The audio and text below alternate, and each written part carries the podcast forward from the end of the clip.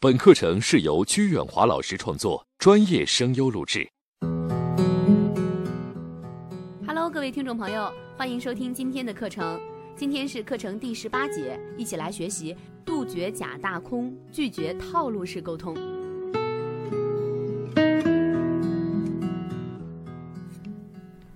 赞美呢，其实它也是要去伪存真的。人们渴望被赏识。但只有发自内心的真诚赞赏才会触动人心，虚假的阿谀奉承必然会引人反感。正如人们喜欢金钱而不喜欢伪钞是一样的。卡耐基就说过，赞美和奉承，一个是真诚的，一个是不真诚的；一个发自内心，一个是出自牙缝；一个为天下人所激赏，另一个为天下人所不齿。阿谀奉承的人，并不是真心实意的赞美别人。而是透过这种表面上的赞美，达到自己的趋炎附势、讨取欢心的目的。很显然，他们把赞美当作成为一种手段，让对方在虚伪夸大的赞词中麻醉，进而达到他们自己不可告人的目的。就像那只狡猾的狐狸，虚假的称赞乌鸦的嗓子美、唱歌动听，骗得乌鸦张开嘴歌唱，结果嘴里的肉掉下来。狐狸恭维乌鸦的嗓音，实际。比较羡慕的是他乌鸦嘴里那一块美味，而真诚的赞美呢，是内心情感的自然流露，不带有任何的功利色彩。细心的读者会注意到，我在本书中列举了许多使用飞刀的，而且得到好处，以此来展示飞刀的效果。但是我要强调的是，使用赞美飞刀的目的，绝对不是为了某种好处。而是为了有效地表达自己的感受，增强赞美的效果，从而更好地去激励对方。真诚地欣赏和赞美别人，我们能够收获友谊，赢得合作，甚至会获取某些利益。但这些都是赞美的副产品，不是目的。真诚赞美不是为了牟利，而是一种生活的态度。当我们用欣赏的目光来观察这个世界的时候，那些美好的事物会带给我们愉快的感觉，使我们的内心更加的温暖。体会到更多的幸福和快乐。德国呢就有这样一句谚语是这样说的：“他说，一两重的真诚胜过一吨重的聪明，真诚才能够温暖人心，真诚待人永远是赢得信任的可靠方法。”本书教授的原则和方法，只有真心诚意的使用才会有好的效果。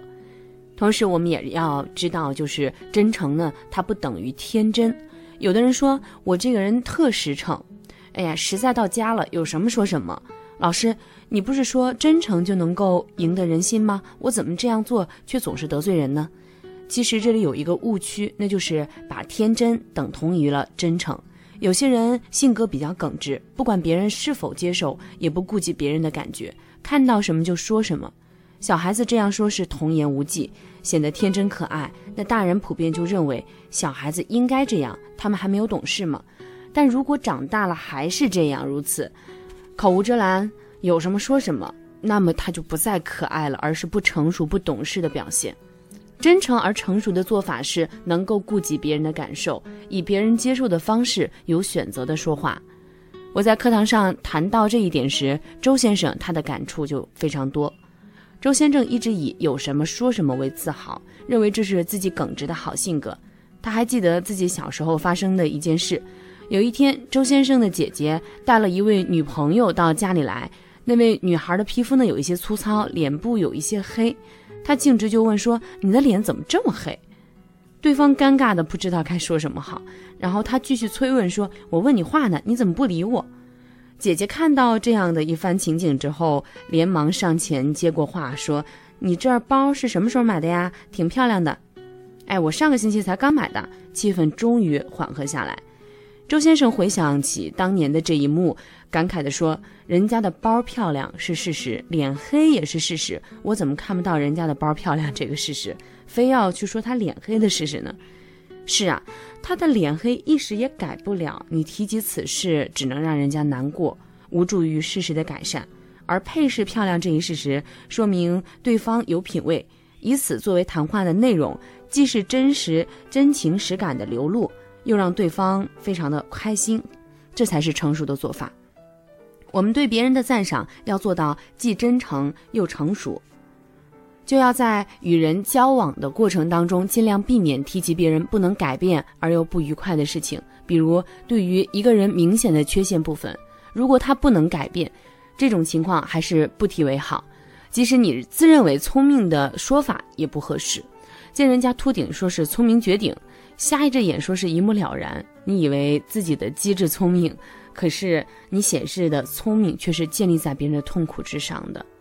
如此做法只能够引起对方的怨恨，也表现出你极不成熟的一面。不尊重人的实话也会令人不快，所以我们要做一些就是成熟的、真诚的人，不去做那些天真的、实在的人。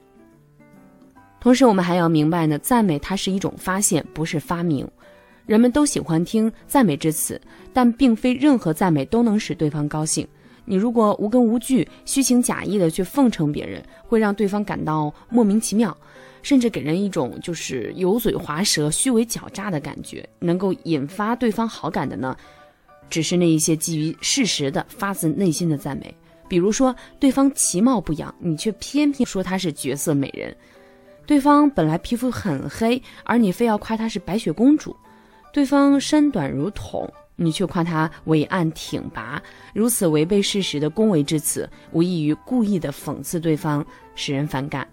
但如果你着眼于对方的着装、学识、谈吐、举止，发现这些方面的出众之处，并且真诚的赞美对方，就会高兴的接受了。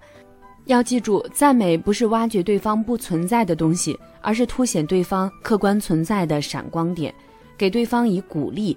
帮助对方发现自己的长处，肯定自己，增强信心。真诚的赞美是根据事实来说话的，虚假的赞美则是不顾事实，一味的溜须拍马。也就是说，真诚的赞美是发现发现对方的优点并赞美，虚假的赞美是发明发明一个优点进而恭维。有人说，我是想赞美他，可他没有什么优点，那我该如何真诚的赞美他呢？我想说的是，如果你看一个人一无是处，问题并不出现在他身上，而是在你身上。你真心的对别人感兴趣，用心的关注对方，细心的观察对方，总会发现他值得赞美的地方。孔子曰：“三人行，必有我师焉。”任何一个人都有别人无法企及的优点。我们赞美他人的闪光点，是对他人的欣赏和鼓舞。也为自己提升了很大的一个进步的方向。一位成功学专家说：“如果你把周围的人看成天使，那么你生活在天堂里；如果你把周围的人看成魔鬼，那么你生活在地狱里。”的确，当你用美好的目光来环视四周的时候，你看到的是鲜花、绿草、蓝天、善良的人们。你赞叹大自然的美妙和谐，自己就好像生活在天堂里一般。如果你用仇视的目光看待周围，落入你眼帘的可能是枯木、废墟、乌云、大自然的喜怒无常、人世间的尔虞我诈。你会发现自己仿佛生活在地狱当中。世界呢，还是原来的世界，只是你从不同的角度看到不同的方面，进而就得出不同的结论罢了。一张布满皱纹的农夫的脸，与通常所说的漂亮和帅气相去甚远。可是，如果你用照相机记录下来，却是很美的一张艺术照片。那张饱经沧桑的脸上写满了坚韧和慈祥，让你对生活有了更深刻的理解。地球上的每个生命都是独一无二的，树有树的美，花有花的美，草有草的美，万物各美其美，人更是如此。没有人没有一点优点，只是你没有发现而已。我曾经问过一个经常看别人不顺眼的学员。你看着不顺眼、没有优点的那个人，他有朋友吗？他说只有几个狐朋狗友。我说那他一定有优点，他朋友喜欢他的某些优点，只是你没有发现而已。他又说有的人没有朋友、没有优点，没有人愿意跟他做朋友。我说那他有没有老婆孩子呢？他说只有老婆孩子跟他好。我说那他一定有优点，他老婆喜欢他的某些优点，所以跟他一块过日子。如果他一无是处，老婆早跟他离婚了。他孩子喜欢他的某些优点，所以还叫他爸爸。如果孩子认为他一无是处，早就跟他断绝父子关系了，只是你没有发现而已。他又说：“鞠老师，你还而已呢。有的人既没有朋友，也没有老婆孩子，没有人愿意嫁给他，就他一个人，光棍一条，他没有任何优点。我说他一定有优点，他自己喜欢自己的某些优点，所以还有勇气生活在这个世界上，只是你没有发现而已。我的这个而已说完，他实在没话说了。后来，这位学员积极参与课程的学习，转变了观念，凡事都往好的方面想，人也变得乐观起来，自信了许多。当然，在单位里的人缘也越来越好，还当上了科长呢。心情变，世界变。当你的心中充满阳光的时候，你会发现每一个人的身上都有闪光点。比如，对于一个不爱说话的女孩，你可以发现她的文静之美。对于一个总爱说话的女孩，你可以发现她有活泼可爱的优点；对于一个不爱哭的女孩呢，你可以发现她的独立和坚强；对于一个爱哭的女孩子，你是否知道那个多愁善感的林妹妹是多少男人梦中的理想伴侣？难怪法国艺术家罗丹说：“这个世界上并不缺少美，而是缺少发现美的眼睛。”还有人说：“我是想赞美他人。”比如我的领导，可是那么多人赞美他，他听到的话好多呀，难道还需要我的赞美吗？是的，他还需要你的赞美，因为人对赞美的需求没有满足的时候，就如同卡耐基所形容的那样，就像一名饿得要死的人，连青草和鱼儿都想吃下去。古代王朝大臣拜见皇帝时要喊吾皇万岁，皇帝则乐不可支的回应众爱卿平身。难道他不知道万岁是不可能的吗？想想看，从炎帝到清朝也就四千多年，那称皇帝万岁，相当于皇帝从现在活到了中华民族的起源处，与炎帝握了手，再活过来，皇帝应该满足了吧？他应该说够了够了，我哪能活一万年？你们祝我长命百岁就可以了。没有大臣会接着说万万岁，一亿年。你知道一亿年有多长吗？据科学考证，人类的历史也就五千万年。也就是说，一亿年之前，地球上还没有人类；而一亿年之后，地球上的人类能否存在也很难说。这么长的时间，他应该说够了吧？还没有。最后还要祝愿万寿无疆，寿命长的没边儿。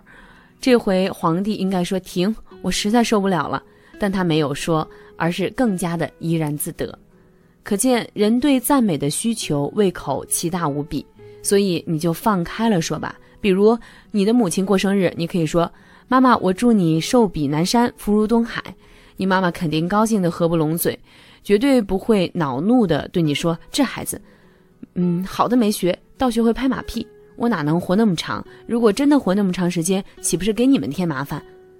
为什么我们祝福的话语如此的过分？对方却能够坦然的接受呢？因为真诚，一个人可以拒绝你的假话，但绝对不会拒绝你的真诚。只要你真诚赞美，没有人会抗拒你的善意。生活中有很多这样的例子，比如小孩子称自己的恋人是最美的人，是最美丽的花朵，是夜空中最明亮的星星，是冲出朝霞的太阳。被称颂的人虽然明知道他说的言过其实，但依然为这些赞誉之词所陶醉。这种由于感情成分而产生的排他性的评价，也是真诚的一种体现。不会有人那么较真儿的去追究这个评价是不是合理。所以，当我们在表达强烈的情感、美好祝愿的时候，经常会使用夸张的手法。这样的手法，周围的人都能够理解和接受。所以听了这期节目，我相信你也敢去大胆的、真诚的赞美别人了。好的，今天的节目就到这里，感谢您的收听，下期节目我们再见。